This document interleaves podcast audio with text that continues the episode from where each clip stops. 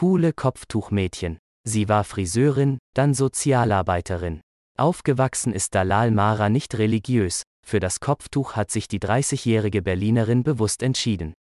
Nun hat sie mit Kopftuchmädchen ein Medienprojekt gegründet, das Stereotype aufbrechen und Facetten zeigen will. Von Anne Klesse, Hamburg. Wer bei Kopftuchmädchen an unterdrückte Frauen denkt, kennt Dalal Mara nicht. Die Berlinerin trägt ihr Kopftuch selbstbewusst und in bunten Farben, mal zur Adidas-Jacke, dann zur wild gemusterten Bluse.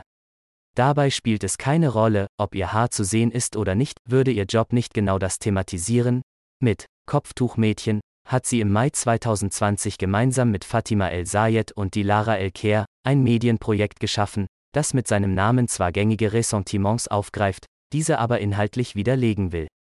Das Ziel? Authentische Einblicke in die Lebenswelten muslimischer Frauen in Deutschland bieten. Ihre Vision sei es, die Medienlandschaft nachhaltig mitzugestalten, dem stereotypischen Bild muslimischer Frauen in den Mainstream-Medien entgegenzuwirken und ein ernstzunehmender Player in den digitalen Medien zu werden, sagt Mara. Mit dem Begriff Mainstream-Medien übernimmt sie wie mit Kopftuchmädchen, diesmal jedoch unbewusst den Sprachduktus, der sonst eher im rechten politischen Spektrum zu finden ist. Laut, vielfältig, ungebremst, wollen die drei Macherinnen sein.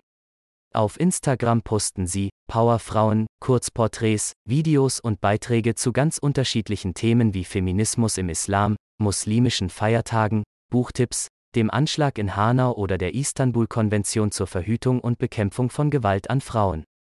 Mit Küss mich Kismet gibt es einen Podcast über muslimisches Dating und außerdem neuerdings einen eigenen YouTube-Kanal. Zielgruppe sind alle, die ihren Horizont erweitern wollen und interessiert an der muslimischen Community in Deutschland sind. Mittlerweile mehr als 5200 Instagram-Abonnentinnen und eine wachsende Zahl an Zuschauerinnen und Zuhörerinnen zeigen, sie treffen einen Nerv. Provokanter Name, der Aufmerksamkeit bringt. Berührungsängste gibt es nicht, das zeigt schon der Name, 2009 hatte der damalige SPD-Politiker Thilo Sarrazin in einem Interview mit dem Kulturmagazin Lettre International gesagt, ich muss niemanden anerkennen, der vom Staat lebt, diesen Staat ablehnt, für die Ausbildung seiner Kinder nicht vernünftig sorgt und ständig neue kleine Kopftuchmädchen produziert. Die Aussage sorgte für viel Wirbel und schlussendlich für den Parteiausschluss des Politikers. Knapp zehn Jahre später sprach die AFT-Bundestagsfraktionsvorsitzende Alice Weidel im Bundestag über Burkas, Kopftuchmädchen und alimentierte Messermänner und sonstige Taugenichtse. Bundestagspräsident Wolfgang Schäuble rief sie daraufhin zur Ordnung, da die Äußerung eine Herabwürdigung aller Frauen sei, die ein Kopftuch trügen. Dalal Mara hat mit Absicht genau diese Bezeichnung gewählt. Ich dachte, wir werden ohnehin so genannt. Wäre es nicht cool, wenn wir den Begriff umframen, ihm einen anderen Inhalt geben und den negativen Assoziationen etwas entgegenstellen? Wer den Begriff in Suchmaschinen eingebe, solle künftig statt auf die verachtenden Äußerungen von Populistinnen auf ihr Projekt stoßen. Das ist ihr gelungen. Das Instagram-Profil von Kopftuchmädchen taucht bei Google aktuell als zweiter Treffer auf. Das Projekt ist eines von acht Startups, die 2021 für das Media Startup Fellowship des Media Lab Bayern ausgewählt wurden und neun Monate lang professionelle Begleitung erhalten. Diversität, Inklusion und die Repräsentanz aller gesellschaftlichen Gruppen habe für die Auswahl eine große Rolle gespielt, sagt Programmmanagerin Lena Jackart. Das Content-Startup Kopftuchmädchen berichtet mit emanzipiertem, authentischem Blick über Musliminnen in Deutschland und sorgt so dafür, dass das öffentliche Bild unserer Gesellschaft akkurater wird. Ganz nebenbei will das Team den Kampfbegriff Kopftuchmädchen von den Rechten zurückerobern und zum Slogan für Empowerment machen.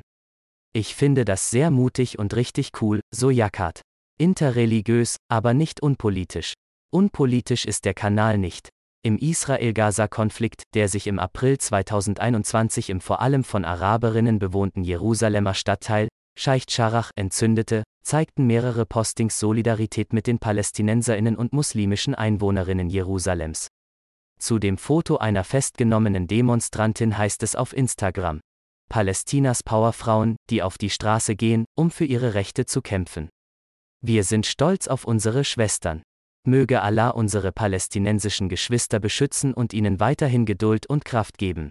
Dafür gab es neben Zustimmung in den Kommentaren auch Kritik. Andererseits wird immer wieder auch der interreligiöse Dialog gesucht. Auf YouTube gibt es ein Video-Interview von Mara mit der Jüdin Elina Krass zum Thema Kopfbedeckungen im Islam und Judentum. Die beiden Frauen sprechen unter anderem über das Gesetz zur Regelung des Erscheinungsbildes von Beamtinnen und Beamten, das im Frühjahr 2021 vom Bundestag beschlossen wurde. Wir haben einfach jüdische Menschen, muslimische Menschen, Menschen, die Sikh sind in Deutschland und auch noch ganz viele andere Vielfältigkeiten, sagt Marada. Diese Vielfältigkeit auch optisch zu unterdrücken, mache keinen Sinn. Arbeitgeber erlaubte ihr nicht, Kopftuch zu tragen. Rückblick, Dalal Mara ist in Berlin aufgewachsen. In der Schulzeit spielte sie viel Theater, sie interessiert sich für Poesie, ist sportlich, trainiert die israelische Kampfsportart Graf Maga und tanzt. Sie ist eine selbstbewusste Frau, auch im wörtlichen Sinn, sie macht sich viele Gedanken darüber, wer sie ist, wo ihr Platz in dieser Gesellschaft ist, wie sie leben möchte. Kopftuchmädchen habe viel mit ihrer eigenen Biografie zu tun, sagt sie. Während ihrer Ausbildung zur Friseurin sei der Wunsch in ihr gewachsen, Kopftuch zu tragen. Das Kopftuch betont sie. Denn das Stück Stoff sei mehr als irgendein Tuch. Für mich war es ein feministischer Akt, ich wollte selbst entscheiden, was ich von mir zeige und was nicht. Sie sei nicht religiös aufgewachsen, weder ihre Mutter noch ihre beiden Schwestern tragen Kopftuch. Mich für das Kopftuch zu entscheiden war ein starker Akt von Selbstbestimmung. Ihr damaliger Arbeitgeber habe jedoch nicht erlaubt, dass sie es im Frisiersalon trug mit der Begründung, er wolle keine politischen oder religiösen Symbole. Das war für mich wie ein Schlag ins Gesicht, erinnert sich Mara. Es heißt ja immer, dies sei ein freies Land, jeder Mensch könne sein und sich anziehen, wie er möchte. Aber genau da ist die Grenze. Die Ausbildung schloss sie noch ab. Am Tag nach der Gesellinnenprüfung zog sie das Kopftuch an und legte es nicht wieder ab. Da war sie 21. Nun ist sie 30 Jahre alt und hat mit ihrem Medienstartup einen zweiten Befreiungsschlag zu diesem Thema hingelegt. Vorausgegangen war eine Art Kopftuchkrise. Vor etwa zwei Jahren habe ich darüber nachgedacht, ob ich es doch wieder ablege. Nach einem Auslandspraktikum in Großbritannien war sie nach Deutschland zurückgekehrt und erschrocken darüber, wie wenig präsent hier Frauen mit Kopftuch im öffentlichen Leben sind. Auf einmal wurde ich ständig angeglotzt, daran war ich nicht mehr gewöhnt. Jemand habe ihr auf der Straße, Kopftuchschlampe, hinterhergerufen. Das fand Mara zwar feige, aber es verletzte sie trotzdem. Auch in der muslimischen Community selbst wird getuschelt. Sie habe es dann eine Zeit lang auf eine Art gewickelt getragen, so dass es nicht mehr eindeutig nach muslimischem Kopftuch ausgesehen habe. Das war überhaupt nicht selbstbestimmt, sondern passierte nur aufgrund des gesellschaftlichen Drucks, den ich gespürt habe, erinnert sie sich. Auch in der muslimischen Community selbst, sagt Mara, werde viel geredet. Darüber, wie Frauen sich anziehen, ob und wie sie ihr Kopftuch tragen oder wenn sie keines tragen. Mara findet, besser als übereinander zu reden ist es immer, einfach mal zu fragen. Fragen stellt sie nun selbst in ihren Interviews im Podcast. Das Thema muslimisches Dating habe sie aufgegriffen, weil sie selbst, Single mit viel Dating-Erfahrung, sei. Rund 200 Zuhörerinnen hat der Podcast pro Folge, darunter offenbar viele Nicht-Musliminnen, das erkenne sie am Feedback. Die Kenntnisse für ihre Social-Media-Arbeit hat sie sich selbst beigebracht. Nach der Friseurinnenlehre studierte sie soziale Arbeit, 2018 machte sie ihren Bachelor und arbeitete anschließend in der Migrationsberatung und in der Familienhilfe. Sie hatte immer viel mit Menschen zu tun, das kommt ihr nun beim Vernetzen zugute. In den USA gibt es den Blog Muslim Girl, den habe sie cool gefunden und als Vorbild für ihre Idee genommen, die ihr während einer längeren Krankschreibung kam. Für die Gründung kündigte sie ihren Job. Mittlerweile arbeitet sie wieder 20 Stunden die Woche in der Familienhilfe. Denn wie bei den meisten Medienstartups dauert es einige Zeit, bis Mann oder Frau damit Geld verdienen kann. Für die Zukunft hofft Mara aber, über Mitgliedschaften, Kooperationen, Merchandising und andere Möglichkeiten ihr Projekt monetarisieren zu können. Die Motivation weiterzumachen ist nach wie vor hoch, Gründe gibt es genug. Ich habe das Gefühl, der antimuslimische Rassismus wird immer stärker, sagt Mara.